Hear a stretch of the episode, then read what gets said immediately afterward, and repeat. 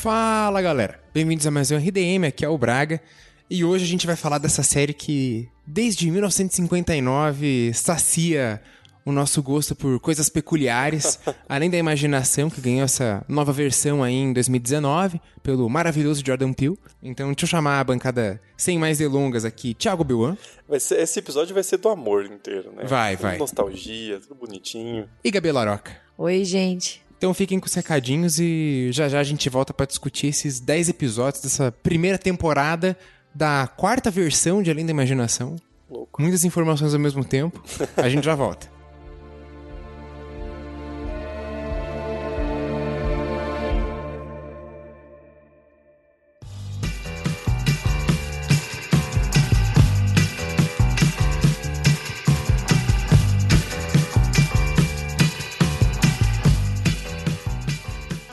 gente, queria primeiro de tudo agradecer a todo mundo que pôde participar da nossa primeira live do RDM na sexta-feira passada. A gente fez meio que como um teste também para saber que site que a gente ia usar, como é que a gente ia fazer. Tivemos algum, alguns probleminhas técnicos no começo para variar, né? Mas acho que foi bem, foi bem bacana, foi bem, bem legal. Tivemos várias perguntas, vários comentários. E para quem não, não, acabou não podendo assistir, não se preocupe que a gente está planejando outras já com, com temas mais específicos para fazer essa, essa interação bacana com vocês. É, lembrando também que a gente está produzindo bastante conteúdo para o site, tem bastante texto lá, e também para as redes sociais, principalmente o Twitter e o, e o, Instagram. Então não deixem de seguir lá e dar uma olhada no, no que a gente está produzindo. Tivemos recentemente também um sorteio no Twitter, queria agradecer quem participou, e logo mais, daqui a uma semana, não sei quando, fiquem atentos, vai surgir um sorteio no Instagram também, então curtam lá para não perder. E queria lembrar também, por último, que o Apoia-se continua de pé e funcionando, e é só com ele que a gente consegue manter o RDM no ar, né? como sempre, eu sei que o momento não é o mais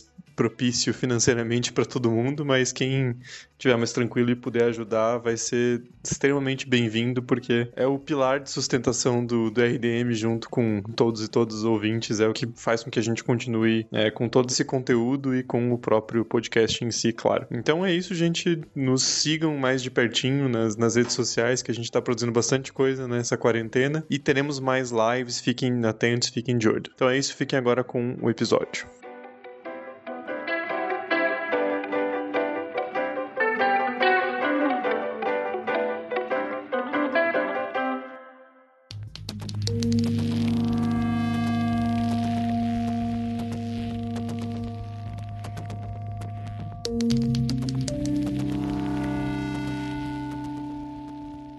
O Braga falou na introdução, essa é a quarta versão de Twilight Zone. Ela foi produzida pelo Jordan Peele, né? então ele aparece no começo de todos os episódios, ele faz o papel que era antigamente do Rod Sterling. Ela foi feita em 10 episódios, foi lançada ao longo do ano de 2019 e pelo menos por enquanto, tá com segunda temporada confirmada, mas sem data ainda de lançamento. Como eu disse, o Jordan Peele ele produz a série, então ele tem boa parte da, da decisão de, de, criação, mas os roteiros não são escritos por ele. Então tem todo. O que é muito comum em série. Você tem um uhum. showrunner, um cara gerenciando tudo, mas você tem vários roteiristas trabalhando nos episódios em si, mas ele aparece ali no comecinho para dar aquela narraçãozinha em ar de mistério, assim, e a série é bem... Você vê que ela tem um respeito muito grande pela, uhum. pela clássica e evoca, né, aquela memória afetiva do original com bastante frequência. Pois é, a, a primeira versão é de 59, ainda em preto e branco, uhum. né? Tem toda uma, uma coisa nostálgica Todo lá. Todo um charme. Tem, né? é, é, muito charmosa. Era o Rod Serling, eu chamava, vários atores famosos apareceram. O William Shatner, que faz o Captain Kirk, ele aparece em mais de um episódio, né? Uhum. Pelo menos dois, assim, que eu consigo lembrar de, de, cara. Tem vários atores famosos que participavam e tal. É uma série é, antológica, né? Cada episódio tem uma história independente.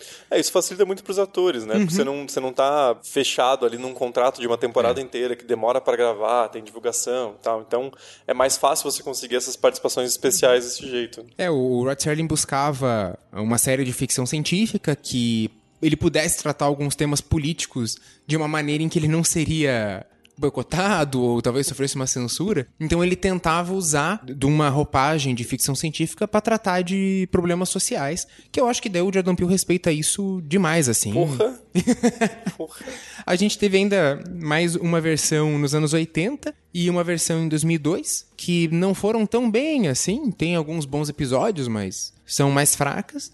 Hum. E agora essa de 2019 eu acho que voltou a, a, aquela qualidade. Por mais que, assim, nem todos os, os 10 episódios são nota 10, né? Tem uns ali que às vezes escorregam um pouco, mas eu acho que conseguiu voltar para uma, pra uma boa qualidade que, que o nome merece, sabe? É, e essa é a vantagem de uma série da antologia, né? Uhum. Você pode ter várias iterações diferentes. Num... O cerne ali da, da ideia se mantém, que é você contar histórias que têm um, um certo comentário, né? Uhum. Essa ideia da zona crepuscular, que é um, um lugar de imaginação onde as coisas acontecem, você pode brincar com metáforas, tudo. essa criatividade se mantém e você pode contar histórias que conversam mais com a nossa realidade. Então, acho que nisso a série de 2019 acertou em cheio, tem vários episódios ali que você, você fica assim, ah, eu vi o que você fez.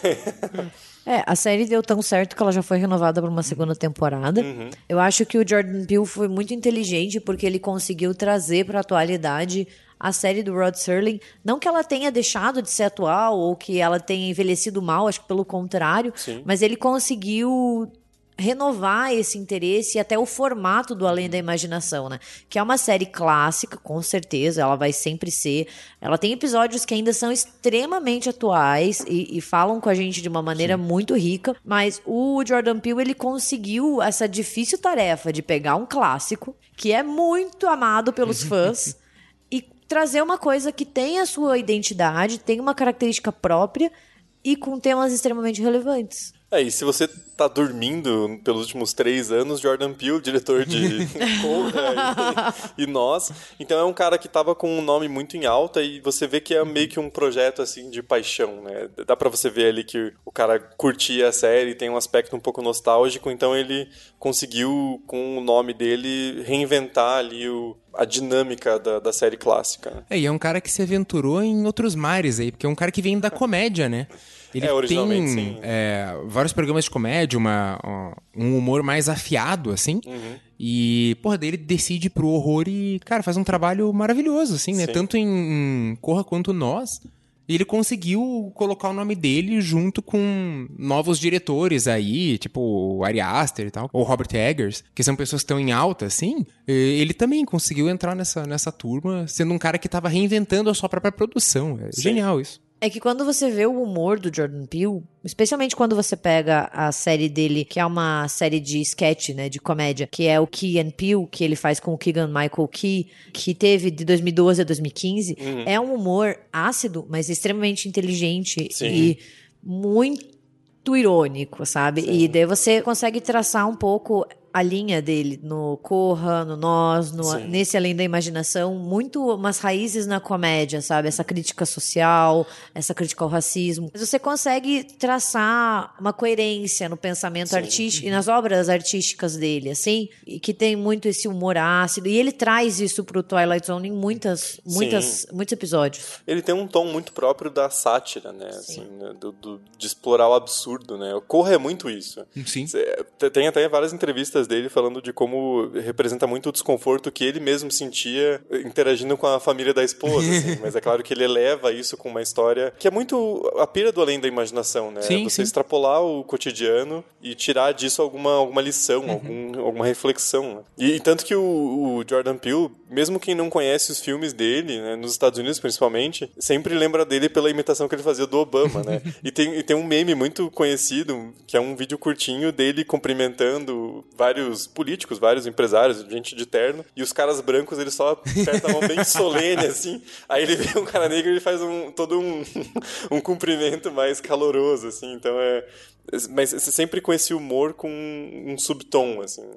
Life sometimes goes like you don't expect it to. Bom, acho que então a gente pode passar comentando, já que são 10 episódios, né? A gente vai é, comentando eles individualmente, tá para descer uns comentáriozinhos. Uhum. Então o primeiro é o, o comediante, que eu acho que ele, ele já começa muito bem, né? Já, já faz uma, uma boa estreia.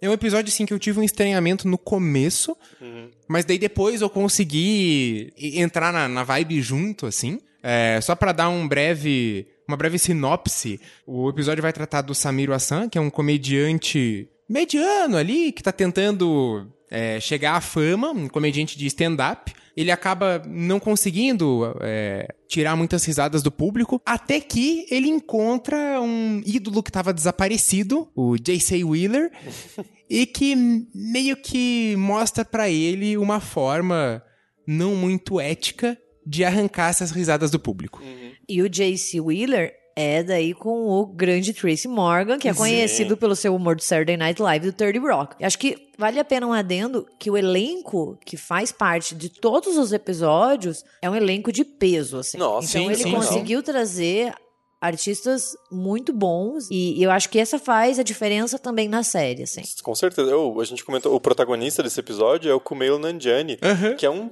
cara muito genial, assim. Ele é muito engraçado. Acho que, que a galera pode conhecer mais fácil é pelo Silicon Valley, né? Então, assim, ele tem esse, esse peso. E é interessante isso, você vê ele como um comediante meio fracassado, sabendo que, na verdade, uhum. ele é uhum. muito engraçado, dá um estranhamento que contribui para o episódio.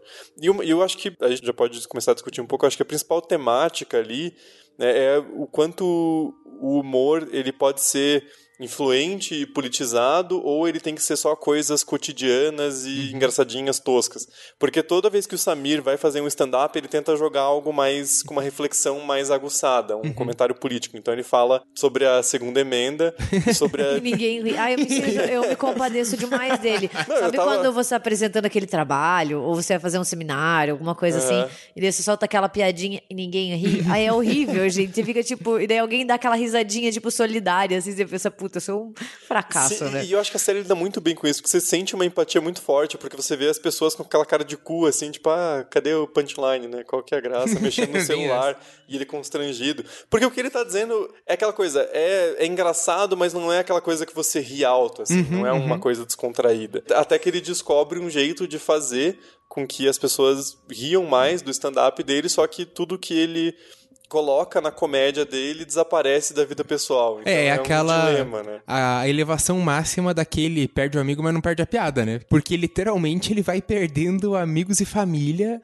a partir das piadas que ele faz. Exato. É, e eu acho que a, a discussão ali mais principal, mais ressaltada no episódio, é a questão do, do, quanto você perde intimidade com as coisas quando elas se tornam públicas, né? Uhum. Então, por exemplo, o Samir, ele conforme ele vai ganhando é, mais fama, ele também vai ganhando milhares de seguidores nas redes sociais. Sim. Só que ao mesmo tempo ele perde contato com as coisas que são próximas a ele, começando com o cachorro e evoluindo até o sobrinho. É, então. E para mim, diferente de você, teve duas coisas que me destacaram também hum. nesse episódio. Eu acho que isso é interessante também do, do The Twilight Zone, porque ele mostra pra gente como um episódio pode ser interpretado de diferentes sim, maneiras, sim. né? E como você vai ter uma relação com o episódio dependendo mais da tua subjetividade ou do que você passou, né? Mas eu, duas coisas que me chamaram a atenção foi Primeiro, que eu acho que o episódio também levanta até onde você vai pela fama, qual é Sim. o preço da fama, tipo, qual é o limite para ficar famoso, até onde você vai para ser bem sucedido e reconhecido. Porque ele começa ali, ah, é o cachorro sem querer, né? Mas depois ele vai pegando o gosto da coisa, uhum. sabe? Sim, sim. E você vai vendo também como a fama vai mudando a personalidade dele. É. Ele vai ficando um cara escroto, assim, sabe? Uhum. Tipo, meio que Death Note, sabe? bem isso, bem Ele vai eliminando. É. E eu acho que outra também assim, que, que o episódio levanta é como tem algumas coisas na nossa vida que precisam acontecer pra gente se tornar quem a gente é. Uhum. Que é o caso, por exemplo, da esposa, namorado dele, Sim. que quando ele apaga o professor, ela não vira uma advogada, uhum. sabe? Então, tipo, porque para ele era só o cara, mas você esquece o impacto que a pessoa tem na vida das outras pessoas. Cara, o cara podia ser um babaca aos olhos dele? Poderia, mas ele teve um impacto positivo na vida da esposa auxiliando ela a se tornar uma advogada de sucesso. E daí, quando ele apaga o cara, ela não teve a chance de ser uma advogada. Sim. Então, você também fica pensando assim, o impacto que as outras pessoas e que algumas coisas têm na nossa vida para levar a gente onde a gente tá também. É, e como uma, uma pequena mudança pode transformar tudo, né? É, daí é aquela boa e velha discussão do, ah, se eu não tivesse saído de casa cinco minutos antes, o que teria acontecido, sim, né? Sim. Que é uma, uma, é uma pira muito louca, que você sempre vai ficar pensando assim, tipo, sei lá, ah, eu bati o carro no passado passado. Eu pensei assim, puta que pariu, se eu tivesse saído de casa cinco minutos depois, o cara não tinha me dado uma ré em mim. Sim. Uhum. Mas o que eu vou fazer? Bateu, sim, sim. né? Mas eu acho interessante como a série mostra que nada do que ele tá falando é engraçado, mas as pessoas riem mesmo Sim, assim. ele é um escroto. Ele, ele, ele vai se É, transformando em uma pessoa sobe a escrota. cabeça, ele começa a pegar a- antigos amigos que eram Uhum. meio cuzões e anotando, e ele só lê os nomes e a galera racha o bico, assim, né? É, Que- eu, eu acho que tem também uma forte discussão sobre os próprios limites do humor, né? Que, que daí como ele vai alimentando o próprio humor dele a partir de um ódio. Sim, então, tipo, sim. ele pega a galera que foi escrota com ele na escola pra se vingar. Daí ele quer se vingar do orientador da esposa, porque na cabeça dele ele é uma ameaça ao, ao casamento. Então ele, ele vai usando desse ódio mesmo, dessa raiva, no próprio humor dele. Uhum. E como que isso acaba prejudicando as pessoas a ponto delas desaparecerem, né? Sim. E quando ele tenta fazer desaparecer um neonazista que ele encontrou no ônibus, não, não funciona porque não é um contato íntimo que ele teve, Aham, né? Então, E ele acho que também gera uma, uma discussão sobre o, como a gente ri de coisas bestas, né? Meio Sim, anedóticas, assim, porque o comentário que ele tá fazendo sobre a Constituição é super inteligente, é super Uhum, interessante. Porque realmente é uma contradição enorme, assim, né? Você usar como justificativa para manter um sistema completamente falido, que leva milhares de mortes, e por- simplesmente por uma coisa que está escrita numa Constituição de 300 anos atrás, é muito absurdo. né? Sim, sim. Mas não é uma coisa que é engraçado, porque a gente procura humor muito também, às vezes, como forma de extravasar e achar uma coisa boba Uhum, pra, é. dar, pra dar risada. Então acho que a série traz um pouco essa, essa questão também. É que eu acho que fez muita ligação, assim, com alguns casos de humoristas brasileiros aqui que ou foram processados ou tem alguma história muito cabulosa com pessoas que eles fizeram uma piada extremamente desnecessária ou de mau gosto, sabe? Mas merece levar uns processos mesmo. Não, tem eu acho assim. Não, sim, exa- a- exatamente. Sou a favor da liberdade de expressão, tudo, mas tem limites. A partir do momento que você ofende Sim, uma sim. pessoa, você tá ultrapassando o, lim- Sim, o sim. limite da tua liberdade de expressão. E o que esses caras fizeram é uma coisa assim, horrorosa. Uhum, uhum. Então, eu acho também que a gente tem que tomar um cuidado, porque não se trata de censura nem nada, Uhum. mas o teu humor acaba quando você começa a ofender seriamente o outro. Assim, Sim. você não tá fazendo uma piada, você tá ofendendo uma pessoa. Eu não sei muito elaborar esse pensamento, mas eu acho que tem muito discurso de ódio e muita raiva e muitas coisas ruins que são disfarçadas de humor Sim, e delas sim. passam, entendeu? Ah, não, eu sou humorista, sabe? Eu tirei sarro da mulher que doava leite, mas, tipo, isso foi um discurso de ódio, se você for pensar, Você entendeu? pega stand-up, ah, hoje em dia bastante ainda, mas principalmente nos anos 90, 80, as, as piadas eram todas assim, ah, homens fazem isso, mulheres fazem isso. E é tudo igual, assim, e Aham, não é. tem graça, assim, é uma Bem coisa bem tosca, bem idiota. E, e acho que nos Estados Unidos essa discussão é ainda mais forte, porque a liberdade de expressão é muito mais absoluta. Sim. Então, assim, é, é muito raro processar um comediante ou alguém por uma coisa que foi dita, porque se entende que a liberdade de expressão está primeira acima de qualquer deles, né? coisa. Então, o cara pode entrar num campus universitário e começar a pregar um discurso nazista e não tem muito o que fazer, assim, sabe? É claro que são casos extremos, mas é... É, assim, a muito gente tá mais- falando assim de casos extremamente polêmicos, né? Claro que o humor ele pode alfinetar e é exatamente pra isso, o humor tem que ser político, tem que tirar as pessoas às vezes do comodismo e até alfinetar, mas a Claro. partir do momento que você começa a divulgar um ódio, sei lá, acho É, mas, mas comediante corajoso é quem tira sarro de quem tem poder, né? Você tirar sarro Com de certeza. minoria é Exato, é, é Exato, isso, exato. é isso que eu tô é falando. covarde também, Porque eu acho que né? você tirar sarro de alguém que tá no poder ali, sabe? Tipo, ok, mas você tirar sarro de uma pessoa que não tem como se defender da mesma maneira Uhum. que você, que não tá no mesmo patamar de assessoria, ou que não tá no mesmo patamar de grana que você, daí é ser, é ser covarde. Sim, e é sem graça também. Bom, o próximo episódio é uma grande homenagem. Já, já teve duas versões dessa história. Essa é a terceira versão, que é o Pesadelo a 30 mil pés. É a terceira versão do original Pesadelo a 20 mil pés, que é com William Shatner. Que, só pra falar a história bem brevemente desse original aí, ele é um cara que recém saiu de um, de um hospital psiquiátrico porque ele teve um colapso nervoso dentro de um avião. E daí ele tá pegando um avião de volta pra casa. Então ele vai se sentar na janela, porque ele diz que agora tá curado, ele tá acompanhado da esposa. Só que daí, quando ele tá na viagem, ele olha pela janelinha do avião e ele vê um monstro tentando mexer no painel da asa e, sabe, é, andando na, na asa e tal. Só que toda vez que ele avisa alguém e vai mostrar o monstro, o monstro ou sobe no avião ou vai pra baixo da asa, ele sempre se esconde. E ninguém acredita nele porque ele teve um colapso nervoso dentro de um voo. Sim. Então acham que o que tá acontecendo de novo é outro colapso nervoso. Aliás, esse episódio tem uma versão no Johnny Bravo, que é bem legal, que o Johnny Bravo fica vendo um palhaço na asa. É, vale a pena procurar. Mas eu acho bem interessante como eles atualizam essa, esse episódio no- na série de 2019. Que inclusive é um dos episódios mais famosos do The Twilight Sim, Zone. sim. né? Sim, sim. E é uma homenagem, mas ao mesmo tempo não é um remake puro e simples, não é o Sim. mesmo roteiro, né? Eles pegam um cara que é um repórter inves- investigativo O Justin Sanderson. Que estava cobrindo a guerra do Iêmen, que é um massacre, uma tragédia humanitária. Então você vê que o cara tá traumatizado pelo que ele cobriu, pelo que ele presenciou. E ele entra naquele avião ali, saindo de casa de novo, Uhum. para ir para Tel Aviv. Então é um cara que já tá, já teve dificuldades com a profissão dele. E o que, eu mais, o que eu acho mais interessante é que a paranoia dele começa com um podcast que ele tá ouvindo sobre um voo que desapareceu. E é muito inteligente como ele vai vendo coisas que se concretizam logo em seguida. Sim, então ele tá sim. vendo uma mensagem do futuro, assim, é muito interessante essa, essa construção. E como dá raiva que, porra, cara, escuta o podcast inteiro antes de fazer merda. ele vai fazendo as paradas aos pouquinhos, vai dar muita raiva Ele fica, dele, meu assim. Deus, tem um, um mafioso russo aqui no avião, aí ele vai lá checar, assim, é. É um episódio que dá vontade de bater no protagonista, né? Dá, Porque dá. você fica com muita raiva dele, que as comissárias de bordo ficam, caralho, senta lá, cara, para de encher o saco, deixa que Uhum. a gente tá cuidando. É, e aquilo, termina de escutar o episódio, sabe? Tipo, ia ser muito mais fácil ele ia evitar muita dor de cabeça. Atenção, caros ouvintes, antes de irem xingar a gente, vocês eh, terminam de escutar o episódio. Vou ver até o final, vai que é ironia. Não, brincadeira, ninguém xinga a gente. Mas eu acho bem interessante como é um certo tropos narrativo bem Uhum. corriqueiro, mas que funciona muito sempre, que é a questão da profecia autorrealizável. né? Sim, sim. O como o quanto ele é pé no saco e Ele leva a acontecer, entendeu? Exatamente. é, ele ajuda o cara a sequestrar o avião, né? Tudo que ele tá tentando evitar ali, não seguindo as recomendações do piloto, do comissário de bordo, leva à tragédia que ele tá tentando remediar. É, e de novo, ninguém acredita nele, porque ele também já teve um colapso nervoso. Então, ninguém acredita no que ele tá falando, as pessoas não querem nem escutar o podcast.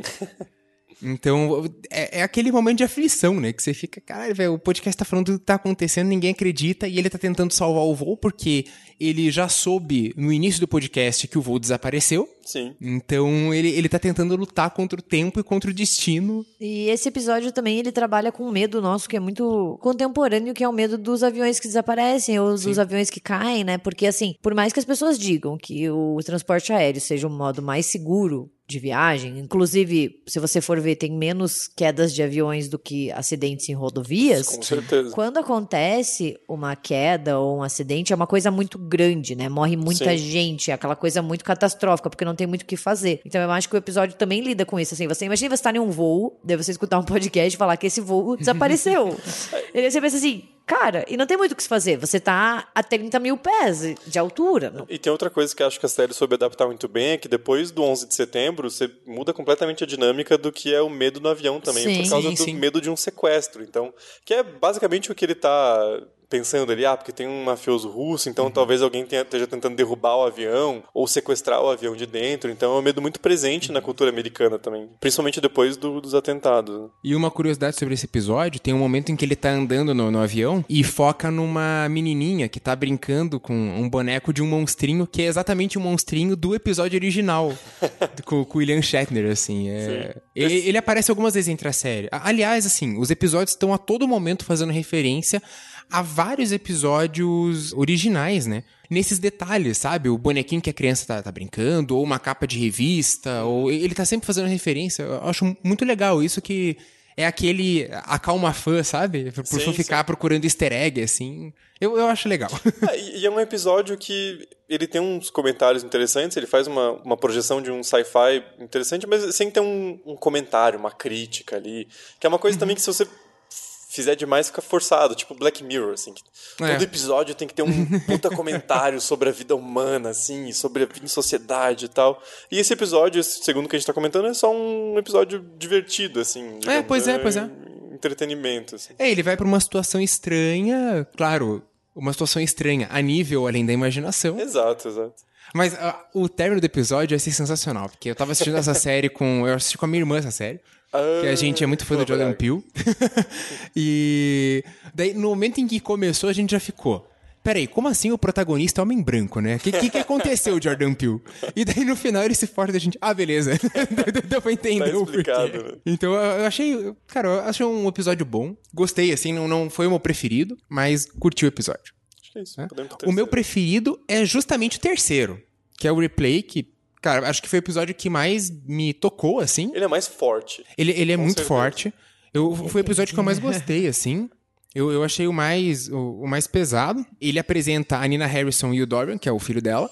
eles estão numa lanchonete e a Nina acaba descobrindo que quando ela rebobina a câmera dela, rebobina o tempo junto. Uhum. Que também é, faz referência ali a meio dois episódios da, da série original. Tem um que chama Na Hora H, que é um episódio também com o William Shatner, em que eles estão numa, numa lanchonete e daí tem um porta-guardanapos que você bota uma moedinha de um dólar e ele prevê o futuro. Tipo, sai um negocinho assim que prevê o futuro, sabe? Uhum.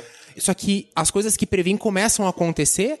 Então, meio também em Pesadelo a 30 mil pés, ele tem isso também. Então, é um episódio que daí o cara fica meio refém daquelas previsões, como ela fica meio refém da câmera, né? Por conta das situações que se desenrolam. É, e tem um outro episódio da, da, série original que é uma câmera em comum, que eles tiram uma foto e a foto sai exatamente o que vai acontecer daqui a pouco. Então também, que eles ficam refém de uma câmera. Mas enfim, o, o episódio ele vai seguindo nisso. Ela tá levando o filho para conhecer a faculdade em que ele vai estudar. Né? Ela tá Sim. tá levando ele de carro para fazer a mudança, já que ele vai ficar morando lá, até que entra no caminho deles um policial branco, racista, e que é, é aquele tradicional do não consegue entender porque que tem um garoto negro indo pra faculdade, e ele acaba parando os dois, e isso acaba ocasionando na morte do filho dela, em que ela daí fica voltando uhum. é, no tempo para tentar traçar outro caminho, para tentar fazer outra coisa. Mas a agonia é que a todo momento o policial encontra eles. Não importa aonde eles vão, o caminho que eles façam, o policial sempre dá um jeito de encontrar os dois. O que eu acho genial desse episódio é que a premissa é muito clássica. A gente já viu isso uhum. em várias, várias séries, vários filmes, que é a questão de você voltar no tempo para evitar uma é. tragédia, né? Então ela tem aquele poder da câmera, que também aí tem discussões sobre o como a gente quer controlar o tempo e ela quer filmar aquele momento do filho indo para a faculdade, uhum. porque é uma coisa única e ela trabalhou a vida inteira sozinha para uhum. sustentar o filho dela e fazer ele ter mais oportunidades que ela. Então é um momento que ela quer guardar e essa questão do passado também. E o episódio ressignifica isso para um comentário muito forte sobre uhum, uhum. sociedade americana e sociedade em geral, assim.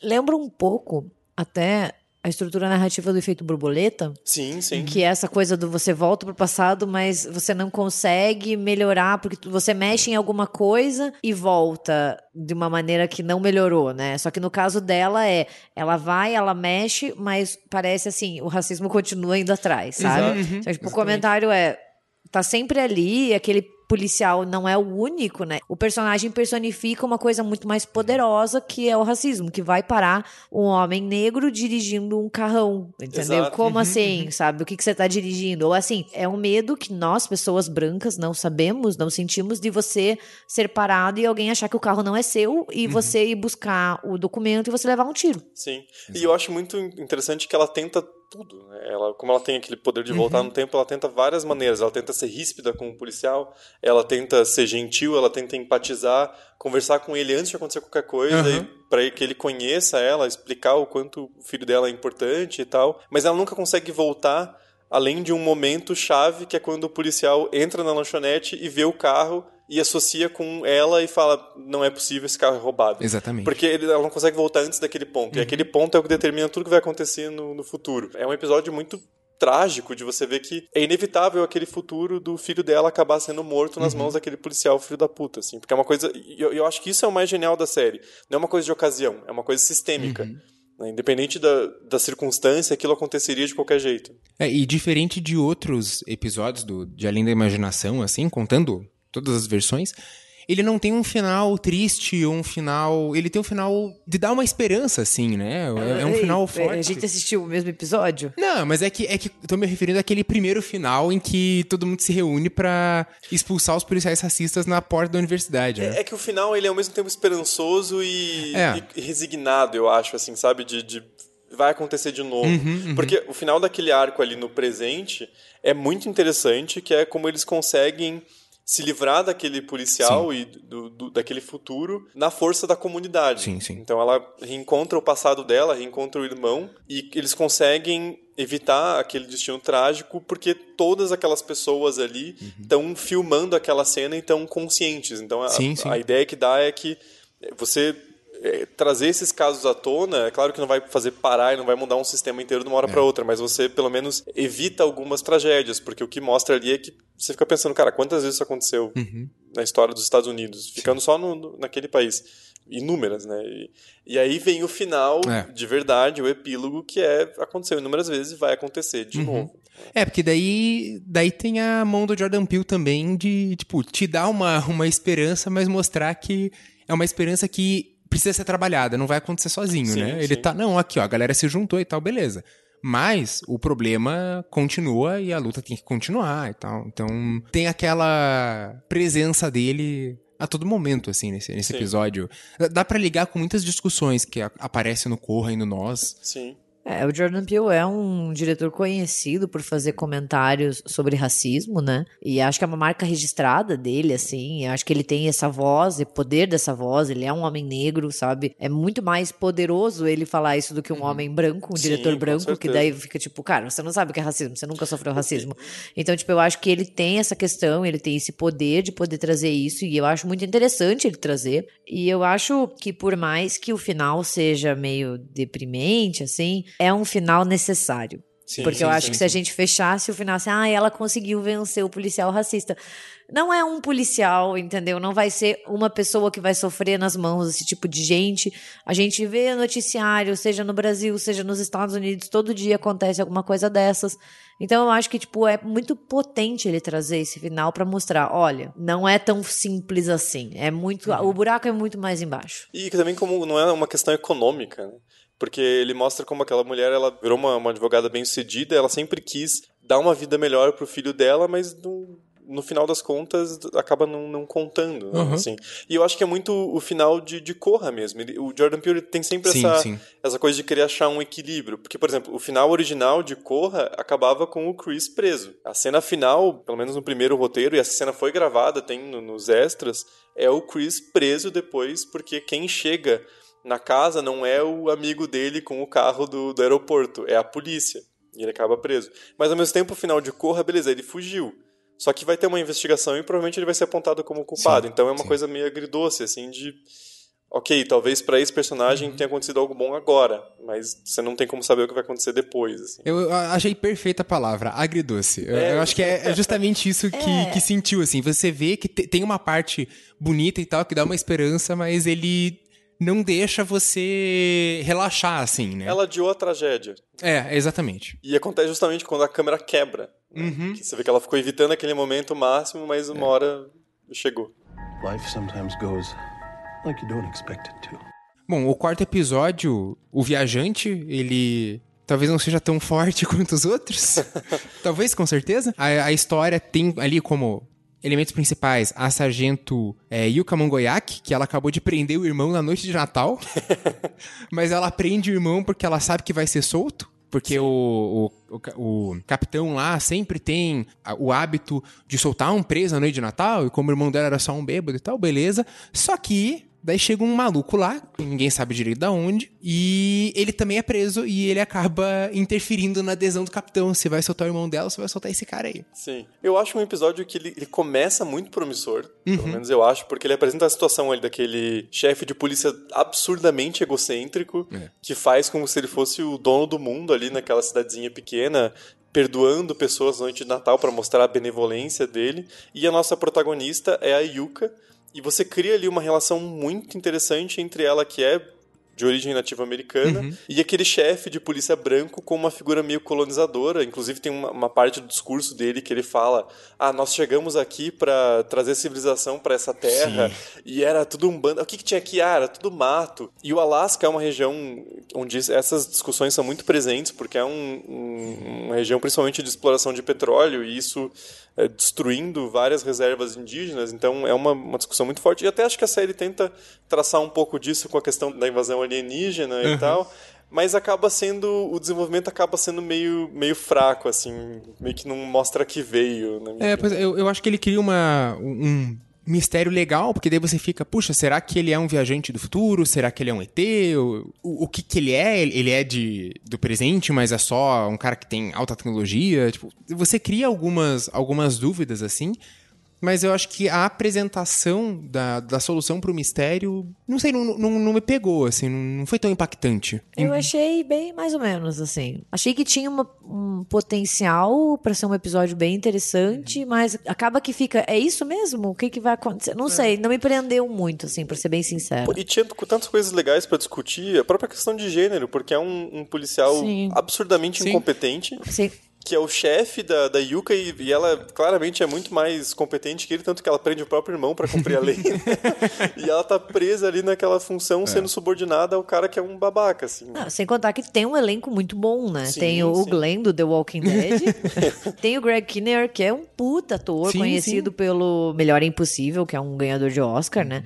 Então é um elenco muito bom e a própria atriz que faz a, a Yuka, que é a Marika Silla, é uma boa atriz, sim, você se sente sim você tem uma tendência a se identificar com ela. E essa questão, assim, de ser uma mulher, uma policial, uhum. em uma posição mais subalterna em relação a esse capitão, né? Esse, esse sargento, sei lá o que ele é ali, mas que é o chefe, que é um Sim. cara extremamente idiota, assim, ele é idiota. é muito tosco. Você fica né? assim, e daí nessa hora você vê a atuação do, do Greg Kinnear, que é uma atuação muito boa, porque você fica falando assim, meu Deus, como que esse otário tá chefiando e tá se achando grandes coisas, porque tá é. chefiando uma coisa no fim do mundo, sim, entendeu? Sim. Também faz um comentário muito interessante de como o micropoder faz com que as pessoas já sintam que elas são o líder do mundo inteiro, sabe? Sim. Então, tipo, sei lá, o cara tá ali numa cidade pequena e ele já acha que ele é a super celebridade. Justamente que o mundo tá... inteiro vai lá, sabe? Então, ele nem passa pela cabeça dele que o cara, ah, não, o cara veio conhecer a festa de Natal dele. Mano, você é ninguém, ninguém vai querer ver a tua, a tua festa, entendeu? É que justamente por estar no fim do mundo, parece que ele tem aquela coisa de, ah, eu sou aqui o chefe da civilização nessa terra é, selvagem. É. Assim. é, ele é tão egocêntrico que, tipo, não passa pela cabeça dele desconfiar que o viajante tava ali por um outro motivo. Uhum. Não, ele veio aqui ver a minha festa. Ah, cara, vai. Vai crescer, sabe? Mas eu acho que é um comentário também interessante sobre como esses micropoderes sobem na cabeça das pessoas. Tipo, o síndico, sabe? De condomínio, que eles Nossa. acham que eles mandam no mundo e você fica assim, cara, você é síndico, você é condomínio que nem o resto do mundo, entendeu? Tipo, não é uma coisa legal, é difícil, tem um monte de tarefa e tal, mas isso não torna você melhor que outra pessoa. E tem muitas pessoas que perdem essa noção, né? E você vê isso no episódio, sem contar que é uma policial mulher, né? Deve sim, você ver. Sim, sim. Então eu acho que o, o, episódio tinha potencial. Pois é. Mas se perdeu, assim, ali. Eu fiquei é. uma hora pensando assim, ai, como vai acabar isso? Tá chato. Acaba sendo uma entrega meio, ah, é uma invasão alienígena. Ah, ok, legal, né? Bacana. Pelo menos ele mostra o quão problemático é karaokê na festa da firma. Isso.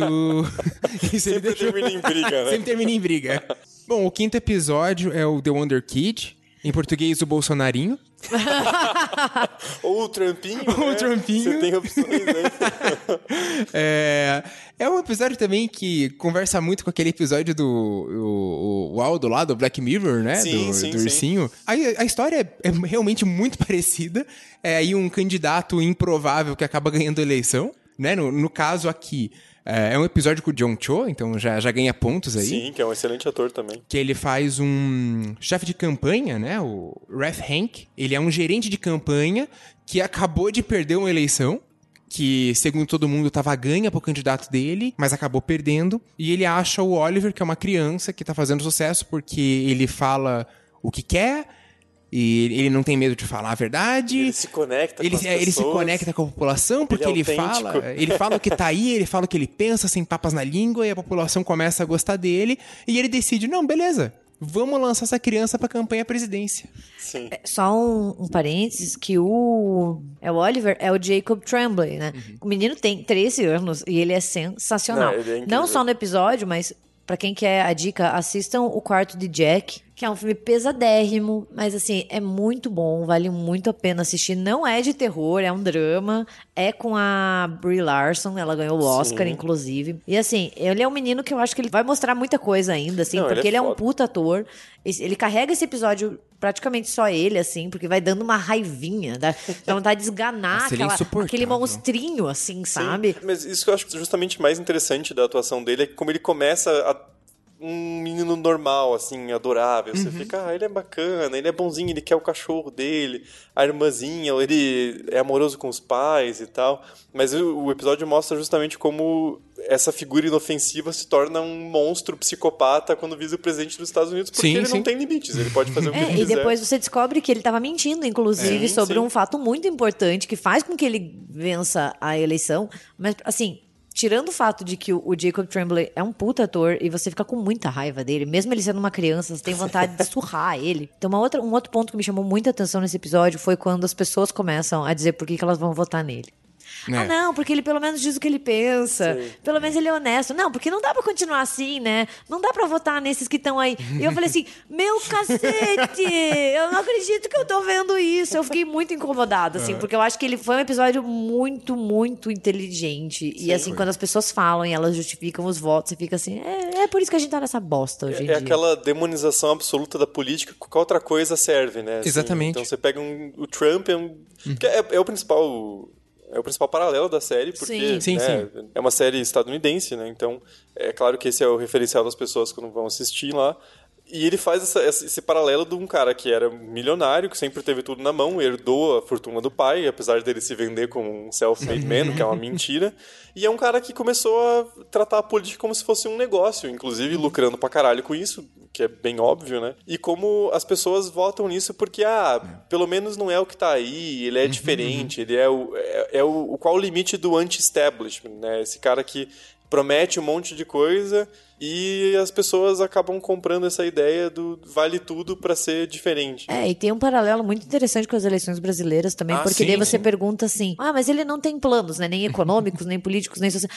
Ah, mas ele tem boas intenções, deixa ele governar, sabe? Então você vê, e a justificativa: ah, não, mas ele, tem, ele quer fazer a coisa certa. Ele vai se cercar de pessoas que sabem o que estão fazendo. E você fala: caralho! E uma outra coisa que eu achei muito interessante é quando ele fala assim: que ele vai dar videogame de graça pra todo mundo. Sim, sim. E daí fala, não, mas não é bem assim que funciona, entendeu? Dele, não. Tem que dar videogame de graça. E é uma, é uma criança birrenta, mas você não vê a criança birrenta. Você vê pessoas reais ali, governantes de países como Estados Unidos e Brasil, que você fala, não dá pra fazer isso. Como que dá pra fazer isso? Tem que fazer isso. É, bem, bem. Não, até porque ele tá fazendo aquilo em benefício próprio da turminha dele, que é os meninos que jogam videogame. Sim, Sabe? sim, sim, E Que é, o que, é o que o Trump faz. O, É. o- o- a reforma fiscal nos Estados Unidos foi aumentar imposto para a classe média e beneficiar os milionários, que é quem? O Trump. Tipo, Não, e que me lembra assim, quando eu era menor, eu, eu achava um absurdo quando as, pe- eu falava assim, gente, tá faltando dinheiro, porque as pessoas não imprimem mais dinheiro. E eu falava pra Sim, minha mãe sim. assim, e eu falava, tipo, mas como assim? E minha mãe tentando me explicar, falava assim, mas tá faltando dinheiro? Imprime mais dinheiro. Mas não, sabe? Daí eu fiquei pensando, tá, ok, hoje eu percebo que é uma criança, mas você vê uma criança pensando assim, é, e você vê ele falando tipo, você consegue imaginar ele falando isso, sabe? Ah, não dá pra fazer videogame de graça pra todo mundo. Como assim? É só fazer e vender. Não é assim que funciona, sabe? Como uma criança fala isso, ok, você senta e explica pra ela por que, que não pode, mas quando o presidente dos Estados Unidos, ou quando o presidente do Brasil, ou quando o presidente de mais, qualquer outro lugar fala isso, você fala, porra, a gente tá fudido. É, eu, eu acho que o episódio se conectou bem com essa estética bolsa trumpiana aí que a- acaba ligando ah, a gente com uma realidade estadunidense também. E, cara, várias falas do, do Oliver ali, você consegue encontrar falas quase iguais do Bolsonaro, principalmente falas relacionadas à mídia. Sim. Você consegue encontrar falas muito parecidas. É bizarro. é porque o Bolsonaro é um ser. Eu, eu vi uma definição perfeita desses dias, é um ser limítrofe. né? Sim, sim, sim. Ele é muito limitado, assim. É, Nem é. falar ele É, consegue mas- direito, ele parece uma criança. E é aquela, aquele tratamento da mídia que ele fala, e o Oliver fala também, que é se você não é meu amigo e não concorda com tudo que eu digo, você é meu inimigo.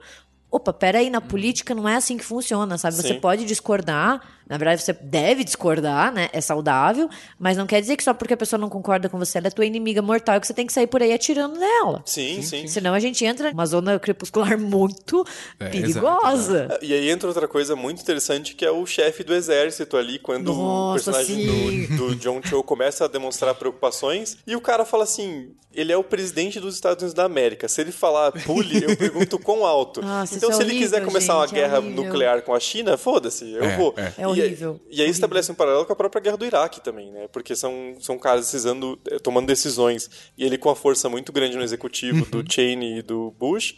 E foda-se, vamos invadir aquela merda daquele país e quem morrer lá, nossos soldados, morreu e que se dane. Morreu iraquiano, foda-se, porque a decisão tomada por eles não vai afetar eles diretamente, né? E também ali uma, uma própria discussão sobre uma questão ética também, porque a política é um negócio, um negócio multimilionário, e no capitalismo ela, ela se mistura totalmente com interesses corporativos, e o personagem do John Cho, ele- o emprego dele é ganhar eleições e ele começa o episódio tentando vender a imagem de um presidente impopular e ele só quer ganhar aquela eleição, ele não se importa com co- como vai ser a presidência daquele cara, tanto que no final ele coloca o Oliver como presidente porque ele quer ser voltar a ser famoso, voltar a ser um cara admirado, e depois ele começa a ter o dilema moral de ver uma, uma criança na presidência, né? Assim, que é uma coisa que você pode estabelecer muitos paralelos também com políticos, com deputados que apoiaram tanto Trump quanto o Bolsonaro por poder e começam a ficar meio assim, ops. Sim, que. Acho que deu merda. É, que daí, Deu que daí chega lá, é, acabaram elegendo umas figuras muito caricatas. Pra citar aqui um jornalista da, Glo- da Globo News, elegeram até um ator pornô.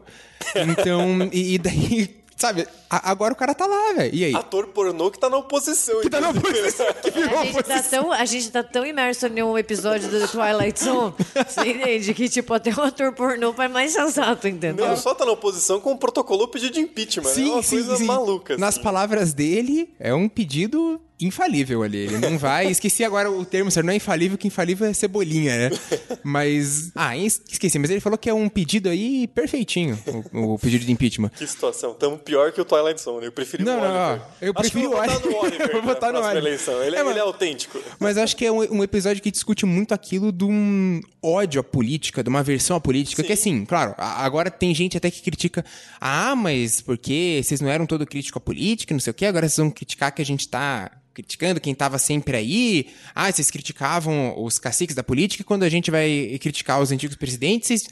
e, tipo, não é isso. Eu acho que a gente tem que ter uma visão crítica e tem que criticar político a todo momento. O político tá lá pra ser criticado. Agora, é diferente você tratar com ódio. Você querer, tipo, ter uma versão a tudo e falar, ó, ah, v- vamos, vamos negar toda a política e vamos eleger uns maluco qualquer que é diferente de tudo. E, tipo, sabe, tem que ter um, um limite, assim. Não, É- é adianta uma- você negar a existência da política. É uma negação da política que sequestra a política. Exato, exato. É, a, gente não, a gente não gosta de política, mas a gente quer ser político. Assim. Aham. Qual que é a lógica?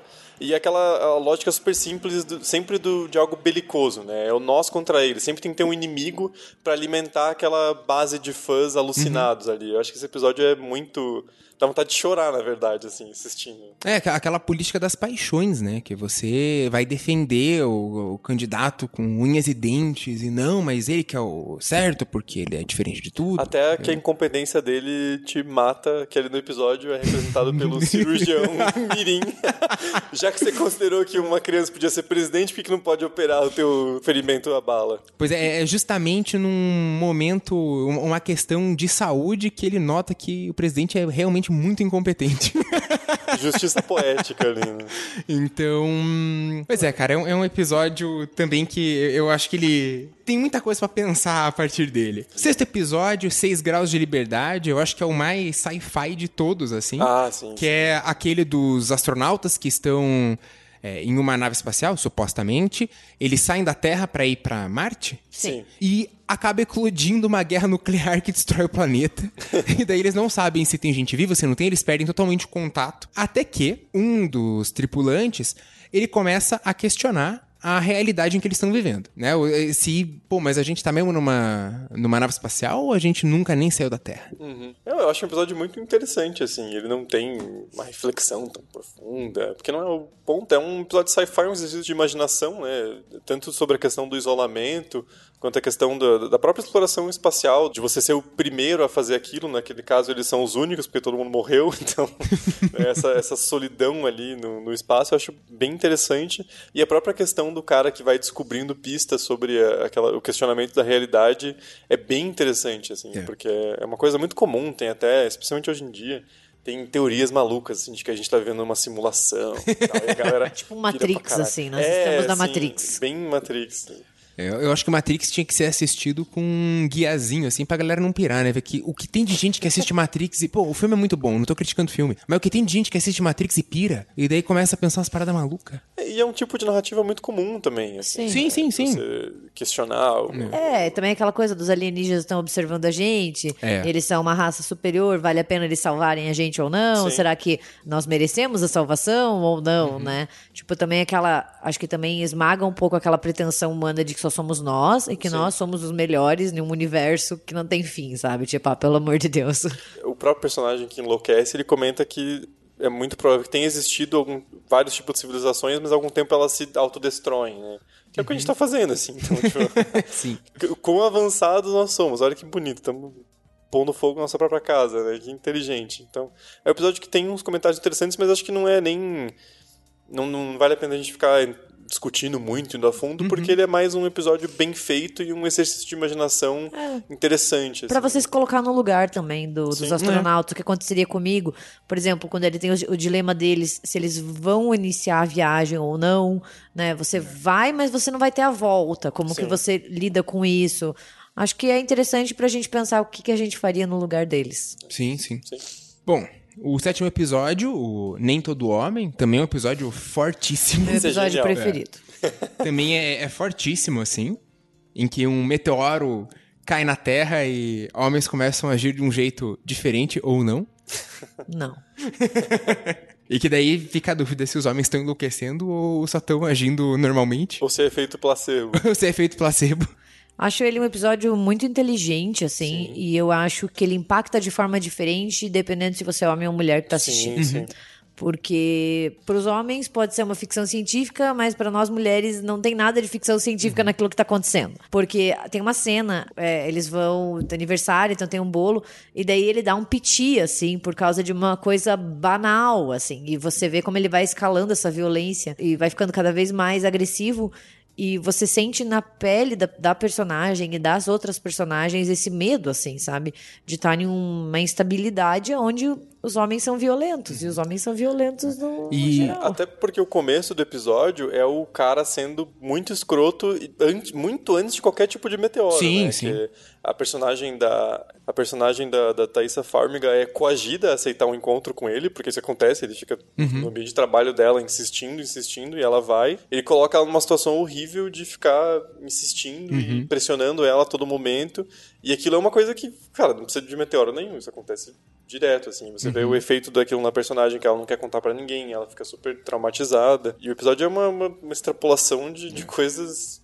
Nem sei se é uma extrapolação. Eu é acho que o próprio título dele já diz ao que ele veio, sim. entendeu? Ah, Sim, nem sim. todos os homens. Ah, nem todos os homens fazem isso. Ah, nem todo homem fala dessa maneira. Nem todo homem levanta um tom de voz. Eu acho que ne- pelo título ele já diz onde ele chegou. Uhum. Mas eu acho que ele é um episódio que ele tem impacto diferente se você é um homem ou uma Sim, mulher sim. assistindo. Sim, sim. Porque ele me deixou extremamente incomodada. Foi um episódio que me deixou muito tensa o tempo inteiro, assim, porque você vai vendo a escalada da violência para depois ficar o questionamento se os homens realmente estavam sendo infectados por aquele meteorito ou se era só um placebo. E o final, assim, ele é muito marcante quando elas estão saindo da quarentena e o soldado, que não está infectado, olha pra ela, olha pro, pra identificação da, da Thaisa Farmiga e fala assim: ah, você devia sorrir mais. E dá uma, uma risadinha escrota. E daí você fala assim: é, realmente, não, talvez não seja um meteorito. Talvez seja uma coisa que já estava ali há muito tempo. E é um problema. Acho que é um episódio que ele fala de maneiras diferentes. Igual o episódio da, da filmadora.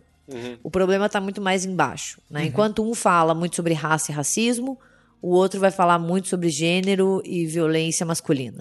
sabe? Eu acho que eles têm esse paralelo, não tematicamente, mas de uma questão de como eles constroem os argumentos e de como eles mostram assim: olha, nem tudo tá perdido, realmente, porque daí você vê ali o filho, o sobrinho, né? Ele consegue controlar a raiva dele. Sim. Então quer dizer que, tipo, realmente. Mas o buraco é muito mais embaixo e muito mais sério. E tem um cara que é um, um- o chefe da, da Thaisa Farmiga que ele não tá naquele frenesi maluco, ele não ficou agressivo, só que ele é um babaca também porque ele, ele só funciona à base do mansplaining, né? Ele começa, alguém fala uma coisa e ele, ah, porque isso, não sei o que, não sei o que, e ele acaba sendo envolvido naquela, naquela briga também, porque ele também é um idiota. É, e você vê umas coisas que são muito comuns, assim, porque daí parece que um fim do mundo tá acontecendo, mas daí, sei lá, é, é gente se matando por causa de uma briga de trânsito. Isso acontece o dia todo. Ah, o marido surtando com a esposa porque, sei lá, ela não falou o que ele queria, ou ele interpretou uma coisa errada. Isso acontece todo dia. Os caras saindo na mão no bar porque beberam pra caralho. até- Isso acontece todo Acontece dia, dia, entendeu? Então não são acontecimentos fora do comum,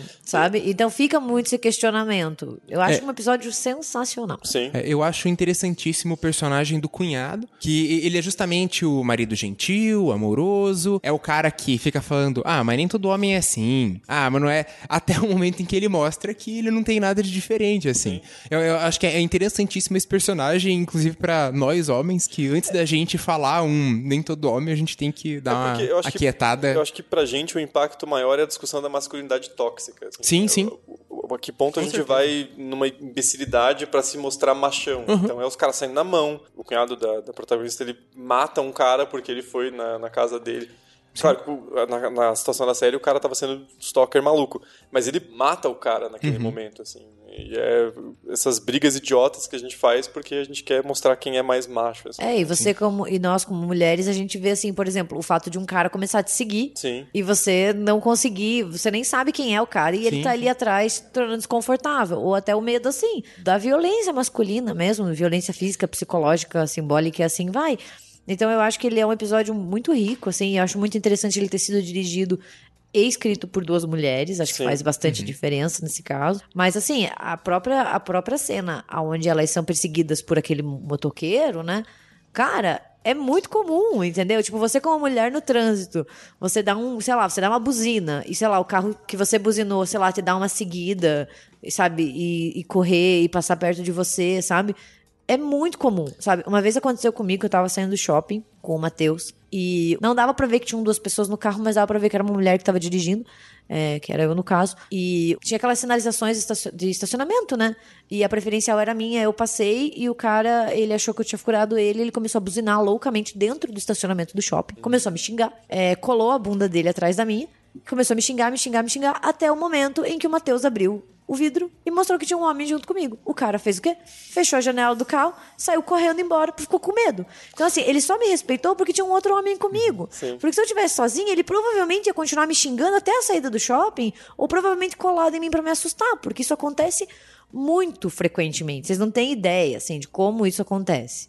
Então, eu acho que é um, é um episódio muito interessante, assim, apesar de ser bem pesado pra mulheres, assim, Sim, em geral. sim. Nessa situação que elas estão sendo perseguidas pelo motoqueiro, ela conversa, a Thaisa Farmer começa a conversar com a irmã e ela fala como já aconteceu com ela também várias Sim. vezes. Sim, ah, sim. isso acontece, é uma coisa como a gente normaliza esse absurdo. Né? Por isso que ele é um episódio que assusta. Porque são coisas que podem acontecer. Claro que daí tem uma escalada, né? Pra daí dar, dar aquele ar meio apocalíptico, com certeza.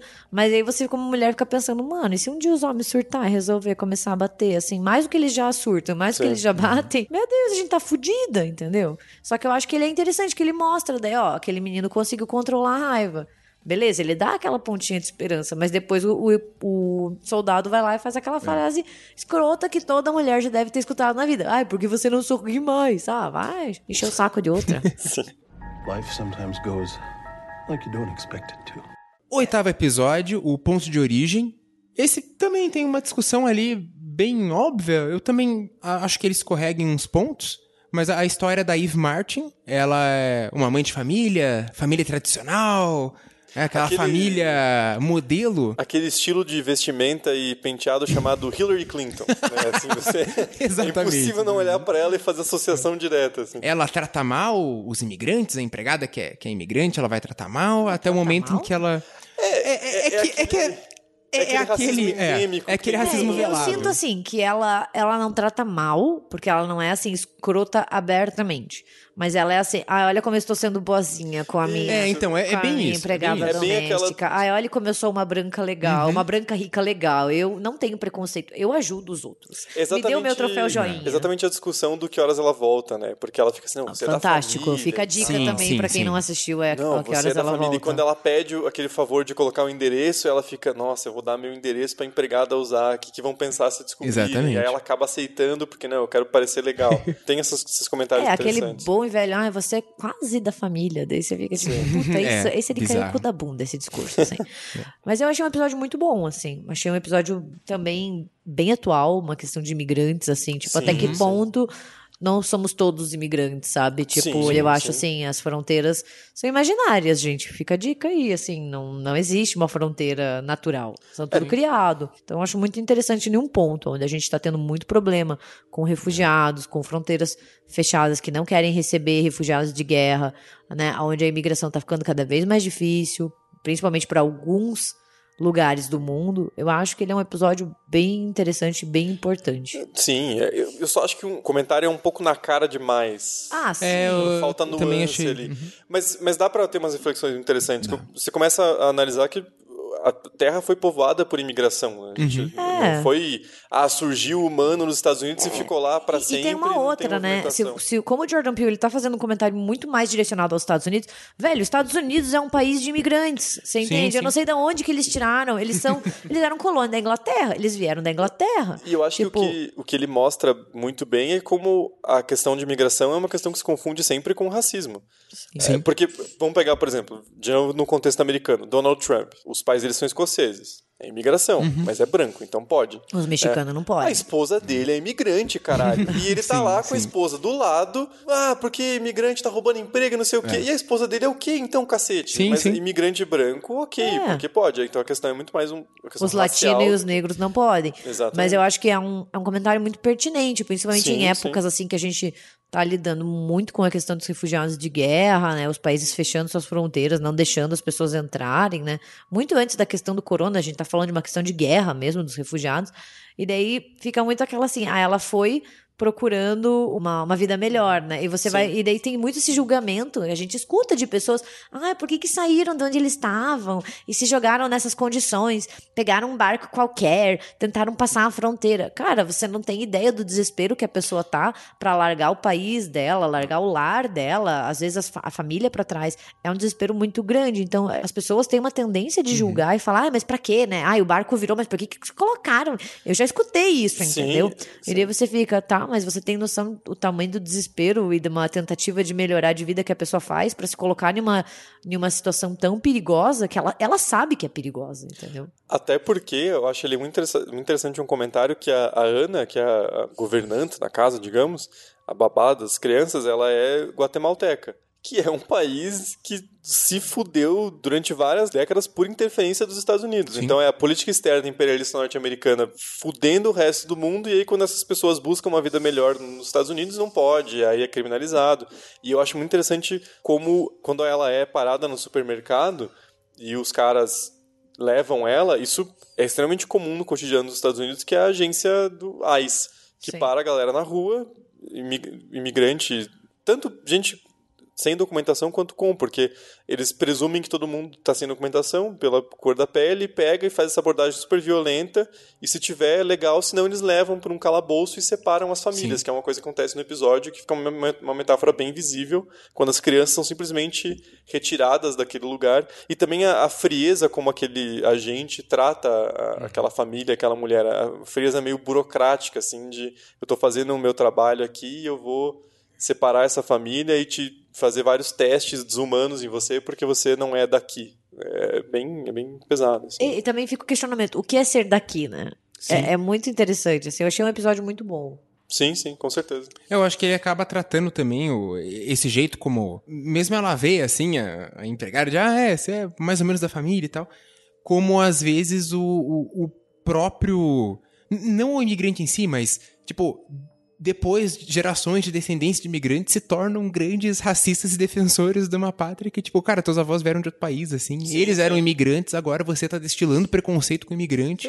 Os, os italianos e irlandeses que foram para os Estados Unidos não era porque era bonito, porque era legal, ah, tô Claro. mudando, sou europeu rico, vou buscar outras oportunidades. A galera fudida tava passando fome, cara. Sim, sim, sim. E, e que também era uma população que sofria muito preconceito na época da imigração, justamente por causa dessa questão de, ah, tô vindo roubar emprego, esses italianos aí. É um episódio bem interessante. Só uma última curiosidade, que o momento em que ela tá naquela máquina que vai verificar se ela é ou não de outro lugar, a máscara que botam nela é bem a feição dos seres que aparecem no episódio Eye of the Beholder.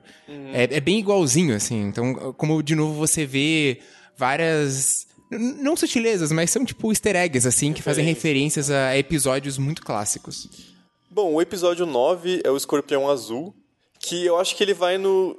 Até um pouco no, no oposto do, do episódio anterior. Eu acho que a metáfora dele talvez não seja tão forte, o comentário não suscite tantas reflexões assim, mas eu acho que ele tem um, mais nuances e eu acho um episódio mais complexo e talvez seja o meu preferido dessa temporada. Sério, eu achei meio chato. Você achou que. Nossa, eu adorei esse Eu episódio. dormi no meio. Sério? Eu achei ele muito sutil porque. Vou ser bem sincera aqui, eu dormi. Mas eu achei muito interessante, porque pra mim ele faz uma discussão muito forte sobre a questão do controle de armas. Aham, sim, Porque, por exemplo, o pai dele era um hippie completamente avesso a, a armas, e como aquela, aquela pistola aparece na família e vai fudendo a vida. Primeiro causa o suicídio do pai dele e como aquela maldição vai perseguindo Uhum. todos os aspectos da vida dele, até o ponto que ele só encontra Jeffs no, no mundo, e como aquela bala tá destinada a um Jeff e ele precisa se livrar daquela arma. E eu acho muito interessante que o jeito que ele faz é matando um cara que é um, um assaltante, e como ele vira um herói por causa disso. né? Que é aquela questão do bandido É. bom, bandido morto. Sim, né? Então, que é uma coisa nos Estados Unidos também que é muito comum, assim, até muito antes desse discurso se intensificar no Brasil, por exemplo, se você vai para estados como Texas, nos Estados Unidos, é muito comum você passar por casas onde tem assim, ah, se você entrar eu vou atirar. Sim, sim. Sabe? Então, tipo, tem uma cultura de arma muito forte, assim, assusta. Nos Estados Unidos, você vai em um Walmart, você pode comprar uma arma. É, e não só a cultura de armas, a cultura também de, de como certos tipos de assassinato É. podem, né? Tipo, É, ah, que daí sim. vem, aquele, vem aquela discussão assim, até que ponto você pode sair atirando na pessoa que entrou no teu terreno. É muito Exato. complicado. E, eu acho genial o final do episódio, principalmente. Porque tudo se resolve na vida dele porque justamente ele matou um bandido. né? E eu acho muito legal como aquele final ganha um caráter de uma coisa super exagerada, sonho, dá tudo certo pra ele, e ele sai, ele vira herói no jornal, é, e justamente porque, porque se for para pensar, o que ele tava fazendo ali era horrível, porque ele tava na casa da ex-mulher, provavelmente invadir e atirar no, no atual namorado dela, atirar nela também, e como ele mata aquele cara que tava sendo perseguido pela polícia, todos os questionamentos aparecem. Sim. Ninguém para pra se perguntar o que ele tava fazendo na frente da casa da esposa, três horas da madrugada, com uma arma na mão. É que, que é uma parada que fica bizarríssimo, né? Que ele tá ali sendo o maior stalker e, tipo, Sim. depois, não, mas ninguém vai nem perguntar o que ele tá fazendo E ali. eu acho muito proposital do episódio, porque depois a forma como a ex-mulher dele age é muito também exagerada, assim. Ela vai lá e dá um abraço nele e fala, nossa, você é um herói, eu vou desistir de todas as minhas reivindicações aqui por causa disso. e eu acho que mostra justamente essa, essa cultura da arma, assim, de, de como você usar esse instrumento de morte para uma causa nobre, entre inúmeras aspas, tudo se resolve na, na vida dele e ele é considerado um herói. Ele vira professor catedrático do Sim. departamento e tal. E daí como a maldição continua e quem acha a arma é uma criança. Nossa, é. Que é uma coisa super, super Pesada. sensível e pesada do, do quão perigoso é você ter arma em casa. E a gente tem muitos relatos de acidentes, principalmente nos Estados Unidos, onde o controle Sim. de arma ainda é mais liberado, né? Assim, tipo, não que no Brasil não seja, porque se você quiser comprar, você compra também, mas Sim. tipo.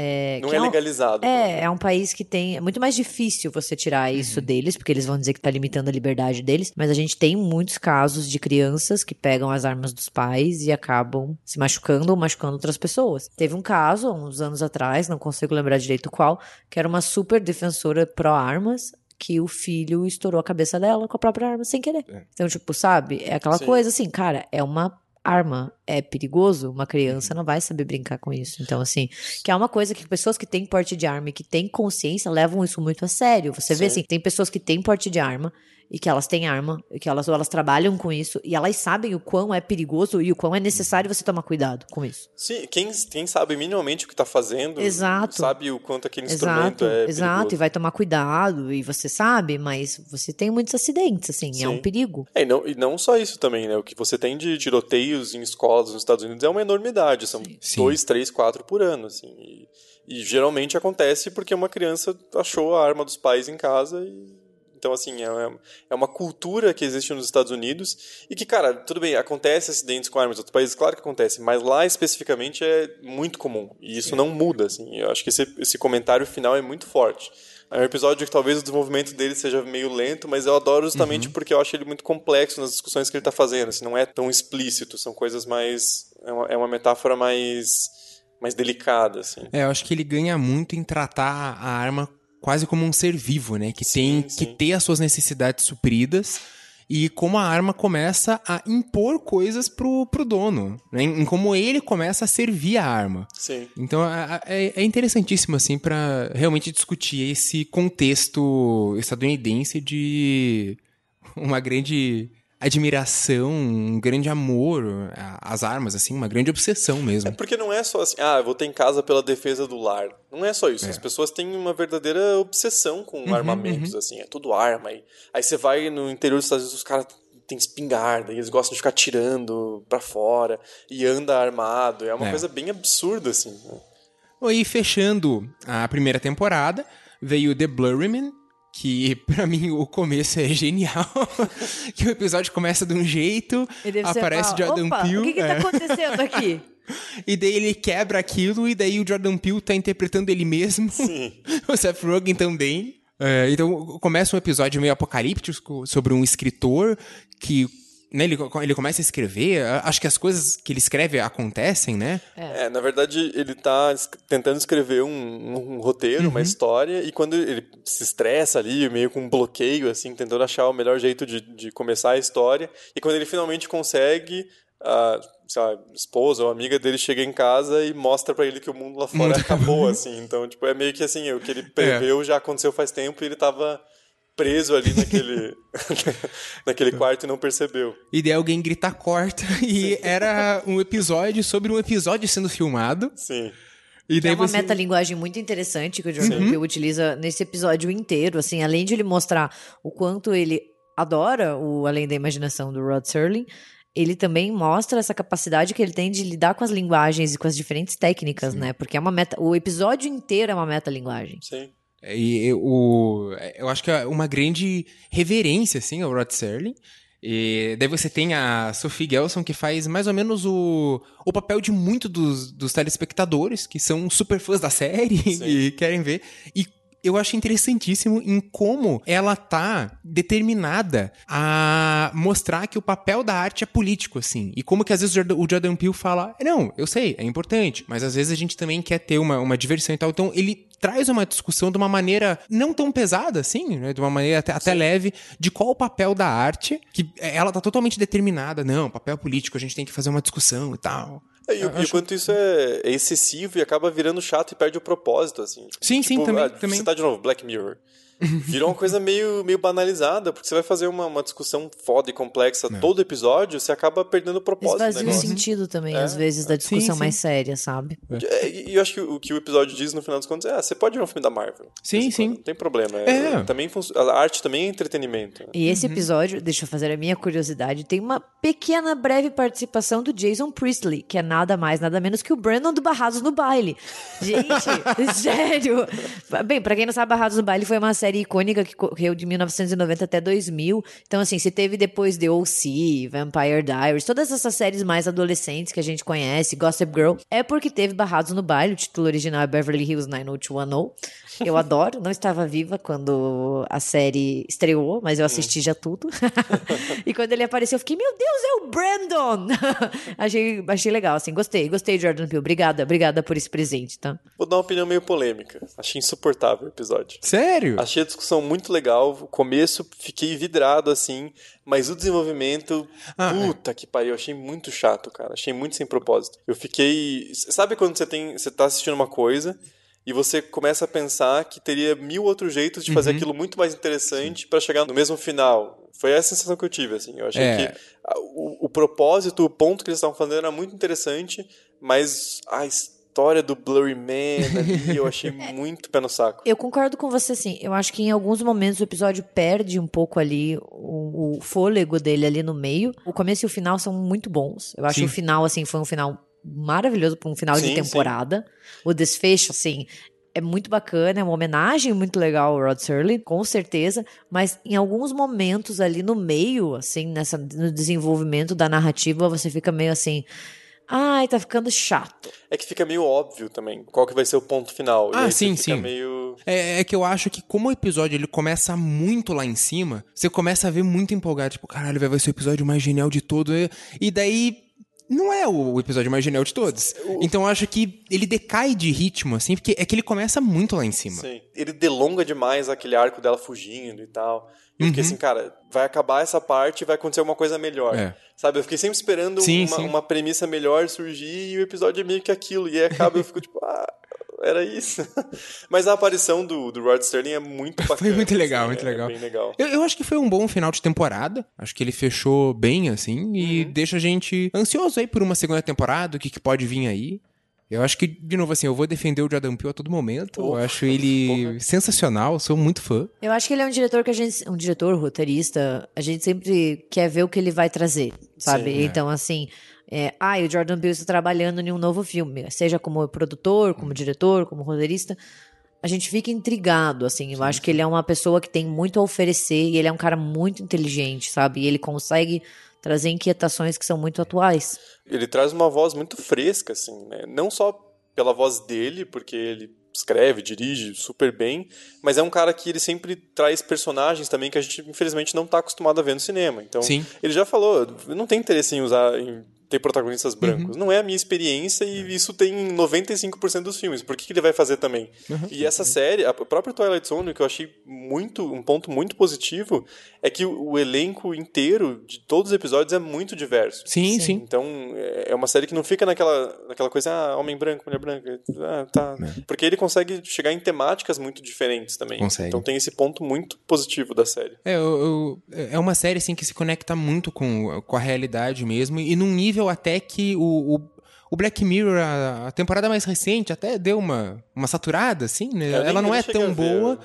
É, é, ela não é tão boa quanto as anteriores, assim. Pa- parece que deu uma, uma saturada no formato. Acho que as primeiras temporadas são muito boas Eu gosto e do você acaba. com a Miley Cyrus. Ah, e- esse, esse episódio é, é interessante. Então, saco cheio, eu nem vi.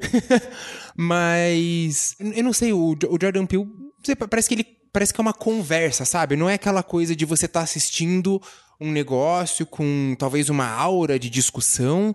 O Jordan Peele, sei lá, pra mim soa muito mais como um- uma conversa tranquila, sabe? é uma, eu é sinto mais aula próximo. Ao invés de uma palestra. É, é, boa, boa. É que o Black Mirror, às vezes, ele parece que ele tá querendo muito explicar as coisas e ele quer te É. chocar e falar tecnologia é ruim. É. Aí você fica, ok. E o Além da Imaginação, ele se permite mais, às vezes, ser um, ser um pouco bobo e tem uma premissa mais divertida de uma invasão alienígena, que você não precisa ficar Uhum. É. tendo reflexões absurdas. E- sobre- e você tem episódios que são super pesados, tem episódios que tratam temáticas pesadas de uma maneira mais leve.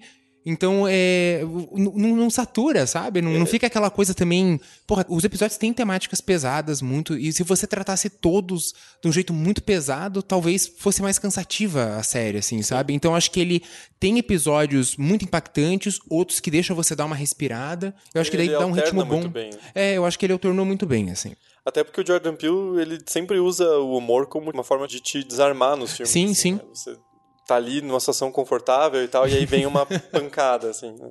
Então ele, ele usa bem essa, essa variação entre É. a, ali a sátira e uma coisa mais pesada e tal. É, resumindo, é uma série que eu adorei, assim. Acho que das séries de 2019, ela entra facilmente no meu top 3 ali. Episódio favorito, Braga? Episódio favorito? e menos, que você menos gostou. Ah, o meu favorito foi o Replay. Eu falei. O menos favorito. Eu vou, eu vou botar o Viajante. Eu fico entre o Viajante e o Ponto de Origem, mas acho que o Viajante foi o que eu menos gostei. Gabi. Meu favorito foi o Nem Todos os Homens. E o que eu menos gostei, acho que foi o Viajante também. Foi o que menos me prendeu. Então vou, vou ser diferentão. O que eu mais gostei foi o Escorpião Azul. E o que eu menos gostei foi o último episódio, que eu achei muito fraco, assim. Tive a mesma sensação do que com o Viajante, mas até um pouco mais Sim. agravado. É que, assim, eu, eu, esse último, só fazer um adendo, eu me perdi um pouco no meio, mas ele me reconquistou no final. Sabe aquela coisa? Mas ainda não entra nem de longe nos que eu mais gostei. Então é isso, aguardamos ansiosamente a segunda temporada e ver o que, que o Jordan Peele nos traz, porque é sempre algo interessante. E a gente falou, mesmo os episódios que a gente talvez não tenha gostado tanto, eles têm algo de, de marcante, de interessante, então mesmo assim vale a pena assistir. né? É, E conta pra gente, o que você que nos escuta espera pra segunda temporada? O que, que você achou dessa temporada? Conta pra gente qual foi o seu episódio favorito, o que você menos gostou. A gente tá sempre no Twitter, no Instagram, é, no Facebook também. E então, contem pra gente. A gente sempre quer saber, assim, se vocês gostaram da série ou não. Sim. Se vocês vão assistir essa segunda temporada. E pra quem ouviu e não assistiu a primeira temporada, porque tem bastante gente que faz isso, assim, ah, nem quero ver o filme, mas vou ouvir o Endem porque eu gosto. Assistam, vale a pena. que vale a pena. Vale a pena, vale a pena. Isso aí, gente. Muito obrigado pela atenção, pelo carinho. Fiquem bem.